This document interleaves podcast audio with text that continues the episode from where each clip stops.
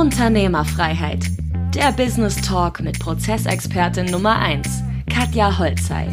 Mehr PS für dein Unternehmen. Herzlich willkommen zu einer neuen Podcast-Folge und heute haben wir eine Interview-Folge.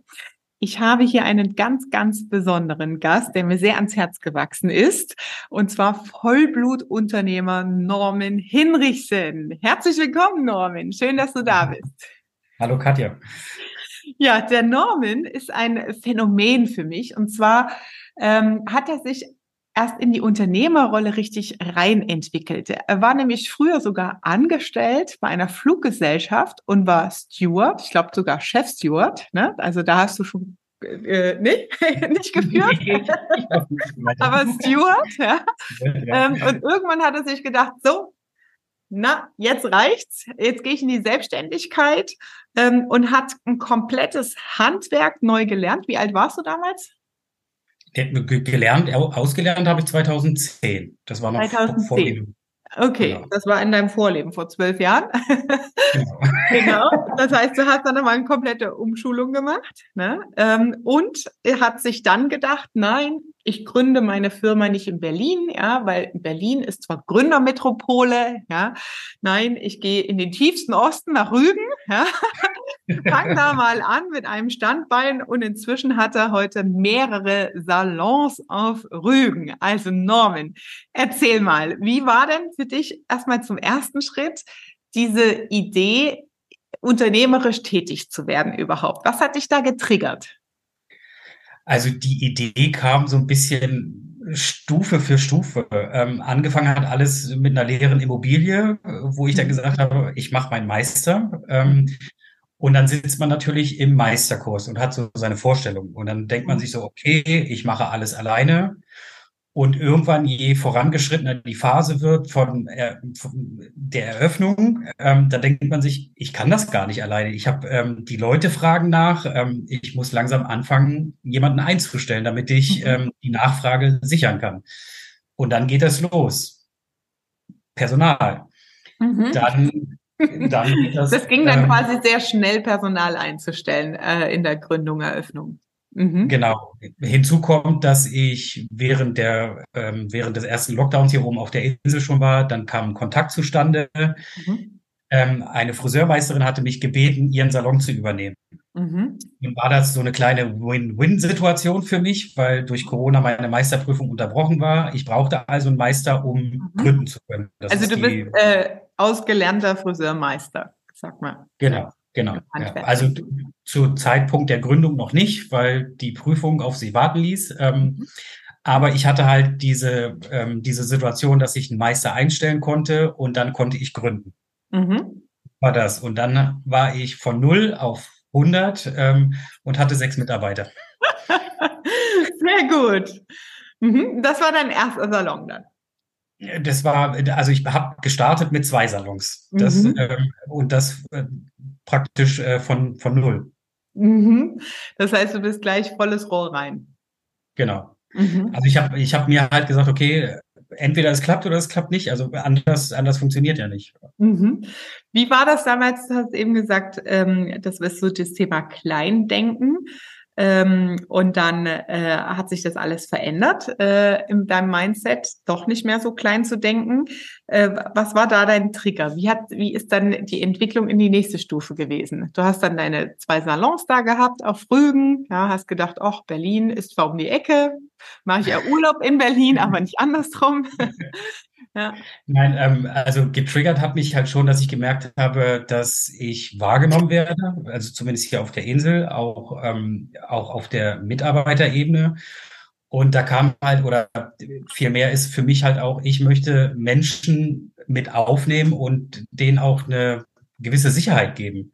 Und ähm, je mehr Menschen ich dafür gewinnen kann, desto mehr ist natürlich auch, ähm, wächst das Ganze. Und letztendlich geht es natürlich, ähm, ja, getriggert werde ich natürlich, Haare wachsen immer. Und ähm, hier, nun ist es hier in der Region so, dass immer mehr Friseursalons aufhören. Und ähm, mittlerweile hat sich das so ergeben, dass die, die aufhören wollen, bei mir anrufen und sagen, Herr Hinrichsen, ich höre dann und dann auf. wie sieht es aus? Haben Sie Interesse? Und dann denkt man mal kurz drüber nach, führt ein Gespräch, guckt sich einen Salon an und dann sagt man, ja, ich bin Feuer und Flamme und geht das, geht das. Man guckt schon auch in die BWA rein, oder? Natürlich. Ja, ne? Ja. Nicht den Salon angucken, ja. Man guckt sich schon auch die Zahlen mal an. Okay.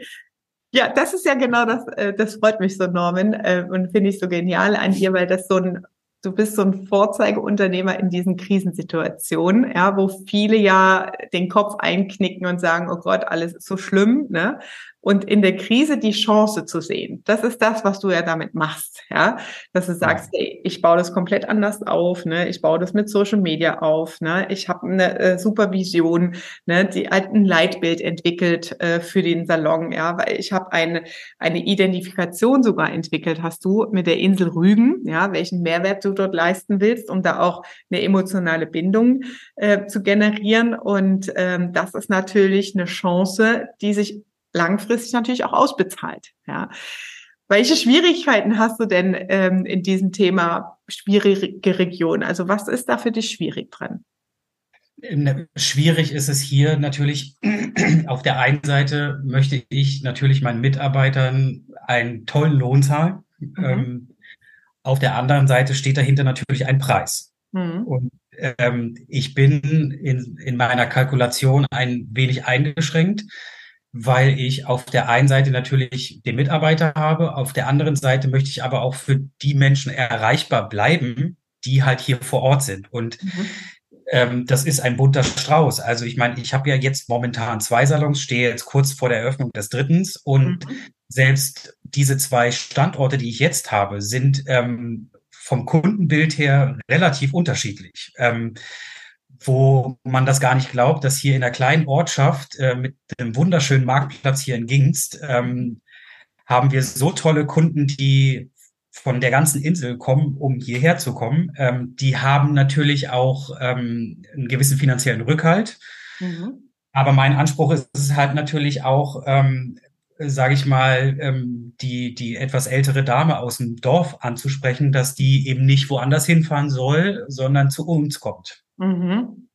Das sind natürlich so die Schwierigkeiten und man muss halt ständig aufpassen, ähm, was sage ich, wie bewege ich mich. ähm, da spreche ich auch mal gerne über das Thema Neid. Mhm.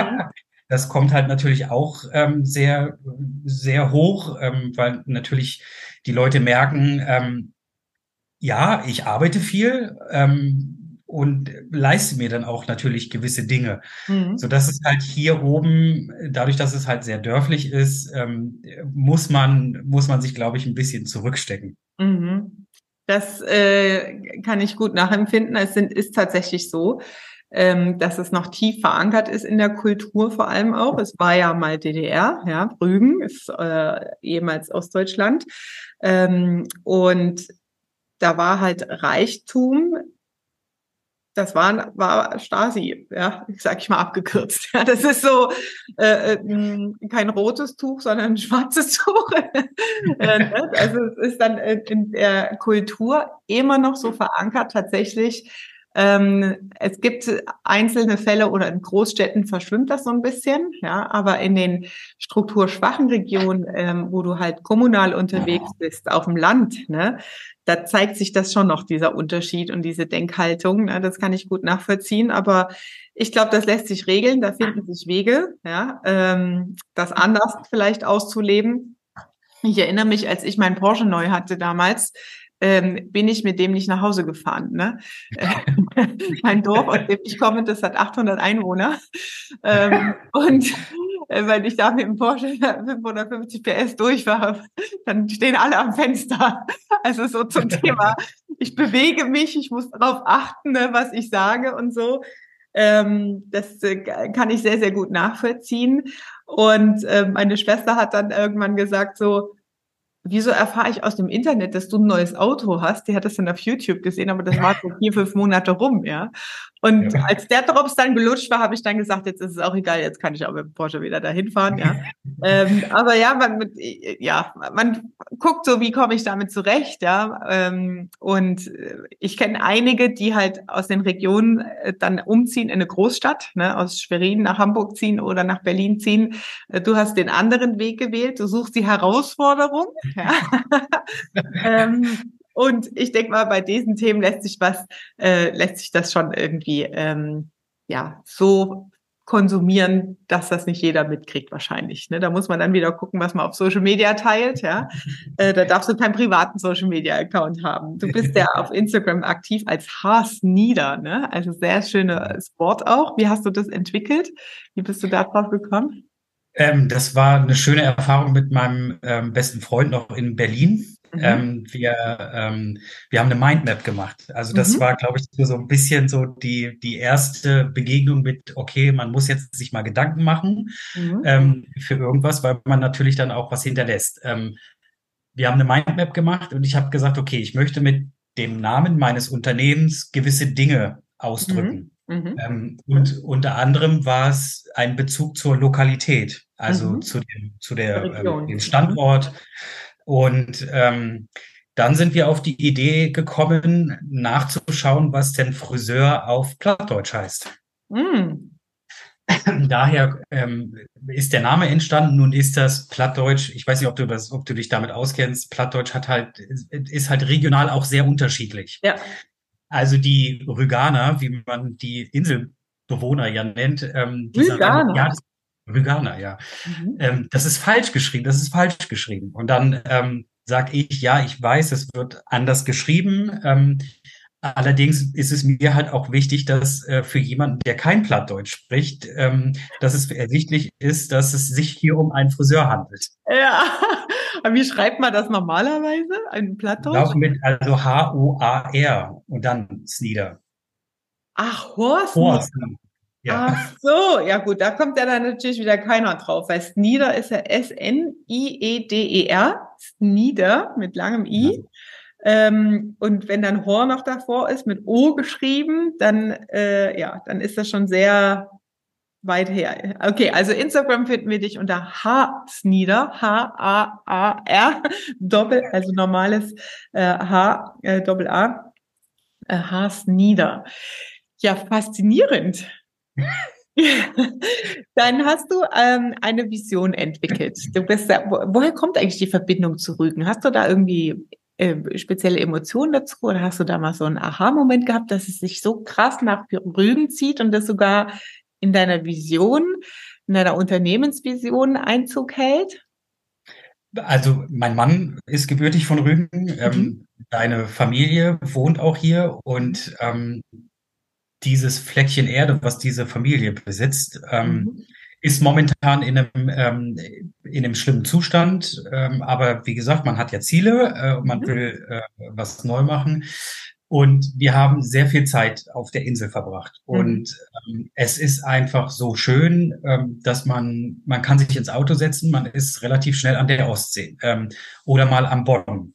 Natürlich ist das halt, wenn man viel arbeitet, hat man im Sommer gar nichts davon. Ähm, freut sich dann halt einfach nur ähm, über einen schönen Umsatz. Allerdings ähm, gibt diese Region einem so viel, also die Menschen, ich, ich finde das echt grandios, äh, wie die Menschen uns hier aufgenommen haben. Also mhm. ohne ähm, ohne dass ich jetzt hier Leute viel kannte, ähm, sind wir mittlerweile, möchte ich sagen, fest integriert. Und ähm, obwohl man über die Fischköpfe mhm. ja sagt, dass sie ähm, sehr eigen sind, ähm, habe ich hier was ganz völlig anderes ähm, erlebt. Und ähm, es ist einfach schön hier. Und wenn ich in meinem Hauptsalon hier in Gings stehe und jeden Tag auf den Marktplatz schaue und die Sonne wandern sehe, für mich ist es halt schön, die Jahreszeiten auch mitzuerleben. Das hat man mhm. zum Beispiel, ich habe vorher in Berlin gelebt, da kriegt man das gar nicht so mit. Und mhm. jetzt ist man so mittendrin. Ähm, und das, was, was uns, glaube ich, hier auch herzieht, ist ähm, diese Ruhe. Mhm. Okay. Also na klar hat man als Unternehmer einen stressigen Alltag, mhm. aber man freut sich eben auch, wenn man ähm, zum Feierabend, äh, wenn man ihn denn sich mal reinzwingt, ähm, zu sagen, oh, ist das nicht schön? Und jetzt können wir uns mal hier noch ähm, in die Sonne setzen und können den Tag ausklingen lassen. Das hast du schön gesagt, wenn ich mir als Unternehmer den äh, Feiertag reinzwinge, äh, den Feierabend reinzwinge. Herrlich, ein schönes Bild. Wie hast du denn das jetzt in deine unternehmerische Vision reingepackt? Wie äh, hast du noch ein paar Stichworte parat, wie das heißt, wie du es äh, formuliert hast? Nee, nee, ich habe ich hab meine, meine, Unter, also meine Unternehmensphilosophie mehr oder weniger in drei Schritten aufgebaut. Habe halt gesagt, okay, einmal Punkt eins ist, wir machen was für die Region. Mhm. Punkt zwei ist, wir machen was für uns und unsere Mitmenschen. Mhm. Und Punkt drei ist halt, wir machen was für ein wertvolles Handwerk. Und mhm. da kommt die Region natürlich als erstes. Und da ist halt der erste Satz Rügen, wir lieben unsere Insel Rügen. Mhm. Und, ähm, und äh, was ich ja schon eingangs gesagt habe, ich möchte halt vertrauensvoll das ähm, Leben der Mitmenschen hier positiv verändern. Mhm. Sehr schön. Das, was ich auch so spannend finde, Handwerk hast du gerade angesprochen. Das vergisst man ja tatsächlich so. Es ist eine normale Dienstleistung, die jeder braucht, äh, zum Friseur zu gehen. Ne? Aber ähm, dass das halt wirklich ein Handwerk ist, das speziell gelernt ist, dass es bestimmte Techniken gibt. Das ist so routiniert im Alltag für einen selbst. Ja, gerade Männer gehen ja öfter zum Friseur mit kurzer Frisuren, ne? Ähm, dass man das gar nicht groß hinterfragt. Ja, aber dass du da so diese Tradition ähm, in den Vordergrund auch stellst und mit in deine Vision aufnimmst, zeigt ja auch, spricht für eine gewisse Wertschätzung deinen Mitarbeitern gegenüber, die diese Ausbildung genießen. Ja, weil das ist ja schon eine Berufsgruppe, die im Mindestlohnbereich unterwegs ist, die sehr, ähm, sage ich mal, auch vom Ansehen her jetzt nicht das größte und geilste Ansehen hat, ja, wie jetzt, ich sage jetzt mal, ein Automobilingenieur in Deutschland. Ne? Ähm, wo äh, das sehr, sehr schön ist, dass du ähm, in deiner Vision die Menschen aufnimmst und den handwerklichen Bezug dazu herstellst. Wie kommt das an bei deinen Mitarbeitern? Also das ist schon sehr gut, auch wenn, auch wenn Sie hier und da vielleicht mal ein anderes Wort hätten. Ähm, aber das merken Sie auch. Also wir sind, wir sind gerade in einer Phase, wo wir natürlich viel verändern. Ähm, und im nächsten Jahr gehen wir dann hin dahin hinüber, dass wir halt ein Seminarkonzept erarbeiten. Mhm. Also weil ich merke das halt auch, wenn ich im Salon gebe, ich gebe halt den Leuten, die bei mir sind, natürlich noch ähm, mal kleine Hilfe. Alleine heute hatte ich mit, mit einer Kollegin eine Situation, wo der Kunde was gesagt hat und ich habe das Gefühl gehabt, sie hat das gar nicht so verstanden. Mhm. Und dann mhm. bin ich hingegangen und habe ihr das gezeigt. Und dann war mhm. der Lerneffekt einfach da und das zeigt mir, ähm, ich habe Wissen, auch ich ich sage ja nicht, dass ich der beste Friseur bin, ne? Äh, aber ich habe Wissen und das möchte ich jetzt ganz gerne weitergeben. Und gerade in dieser Situation, wo wir gerade sowieso nicht alle wissen, was auf uns zukommt, habe ich gesagt, gut, ich ähm, äh, ich mache das jetzt so, um Kosten zu sparen, machen wir das so, dann mache ich die Schulungs, ja. die, die, die, die, die Trainings zu bestimmten Themen. Und ähm, ja, also ich bin gespannt, wie das jetzt wird. Das wäre super, wenn du da gleich noch eine Assistenz nebendran stehen hast, die das für dich dokumentiert natürlich, ne? Dass da, da gleich Skripttexte erstellt werden, äh, grobe Leitfäden, die du dann ja. später ins äh, ähm, Seminarkonzept als Bausteine mit integrieren kannst. Ne? Cool. Sehr schön. Ja, es, ähm, es ähm, man merkt so, man, man wächst mit, man, man wächst mit seinen Herausforderungen. Das ist einfach wirklich so. Und ähm, ich bin, glaube ich, noch nie ein Mensch gewesen, der gesagt hat, okay, ich stecke jetzt den Kopf in den Sand und alles ist schlimm. Nee, weil nur wenn ich, äh, nur wenn ich sage, ich schaffe das, und das ist halt auch äh, sein eigenes Mindset. Ähm, das ist ganz wichtig, auch dass tagtäglich für sich selber, glaube ich, in so einer Morgenroutine, die mhm. ich mir eintrainieren muss. Aber das, man muss sich das halt immer wieder in den Kopf holen und sagen, das haben andere geschafft, dann schaffst du das auch. Na klar. Sehr schön. Krass. Wie äh, steuerst du denn dein Mindset oder wie bist du drauf gekommen, dass Mindset äh, ein Thema ist überhaupt in der Unternehmerrolle? Naja, also ich nun kenne ich ja nun einige hier schon auf der Insel, die, wie gesagt, mich angerufen haben, ob ich deren Salons übernehme. Mhm. Das sind halt Leute, die haben halt ihren Friseurmeister gemacht und haben gesagt, ich suche mir ein paar Friseure und mache hier einen Friseursalon. Und mhm. das funktioniert ja auch. Das ist ja, Haare wachsen immer, ja. Ähm, und ich sage aber, ich sehe mich nicht bis, keine Ahnung, 67 am Stuhl stehen, sondern ich habe halt Ziele. Ich möchte halt, natürlich ist jetzt eine gewisse Phase, wo mein Mann und ich eben nicht mehr so viel Zeit verbringen können, aber das ist halt eine gewisse Zeitspanne.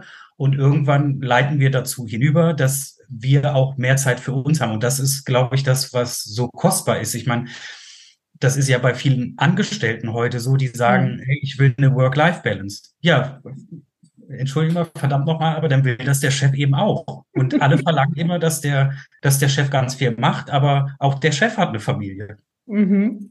Sehr schön. Also auch wieder zurück ähm, in äh, die eigentliche Vision als Unternehmer, unternehmerische Freiheit auch zu genießen für dich. Ne? Was bedeutet für dich denn eigentlich äh, inzwischen die Leidenschaft ähm, oder Leidenschaftlichkeit im Unternehmertum? Also das ist, äh, mittlerweile habe ich echt eine Leidenschaft dafür entwickelt. Ich war jetzt kürzlich im September, war ich mal lange im Urlaub, drei Wochen, ähm, war anschließend auf einer Geschäftsreise. Also ich war lange nicht im Unternehmen, aber ich habe zum ersten Mal meinen Quartalsrückblick gemacht. Ich habe auf das kommende Quartal einen Ausblick geschrieben ähm, und das war für mich eine tolle Erfahrung, weil man einfach sich mal hinsetzt und sagt, hey, was habe ich denn gemacht? Mhm. Was, was haben wir eigentlich alles erreicht? Also das muss man, das muss man sich ja auch mal zu Gemüte führen, welche Schritte man erreicht hat. Und vorher war das halt immer so, ja natürlich, ich gucke mir jeden Monat den Umsatz an, ich habe eine mhm. Planung, dann mhm. mache ich daraus eine Tabelle.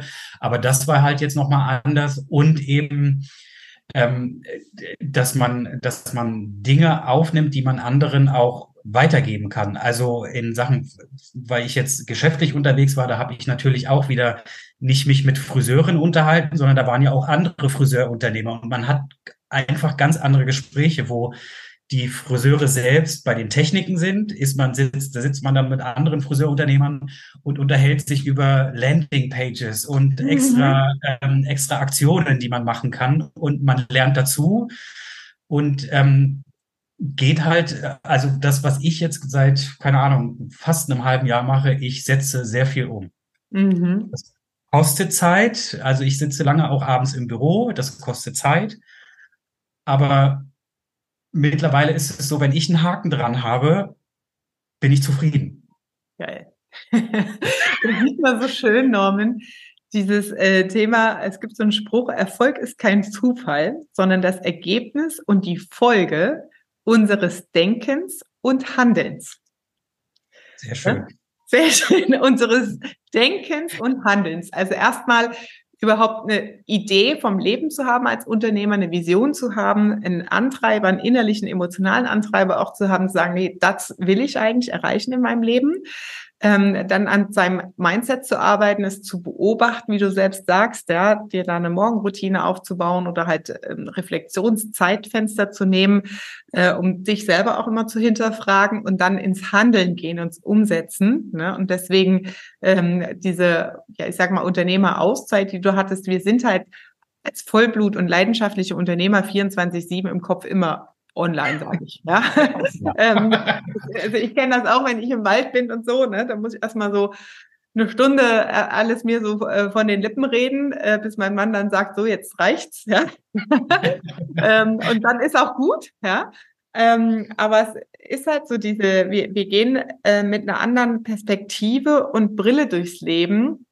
Und deswegen ist es so wichtig, auch Unternehmerfreiheit äh, für sich zu äh, genehmigen und auch genießen zu können, weil diese herausfordernden Zeiten, wo es, wo es schwierig wird, äh, wo was nicht funktioniert, die kommen so oder so, ja, mal mehr, mal weniger, mal intensiver, mal nicht so schlimm, ähm, wo du dann als Geschäftsführer wieder gefragt bist, ne, ähm, da anzufassen. Ne? Der ähm, Dell-Gründer Michael Dell ähm, hatte genau diese Situation. Er war, hat, nachdem das alles gewachsen ist, denn den Aufsichtsrat, nicht mehr aktiv gewesen als Unternehmer und als die ihre Riesenkrise hatten in den 80ern, hat er zack, ist er zack wieder in den Vorstand rein und hat das Ruder rumgerissen.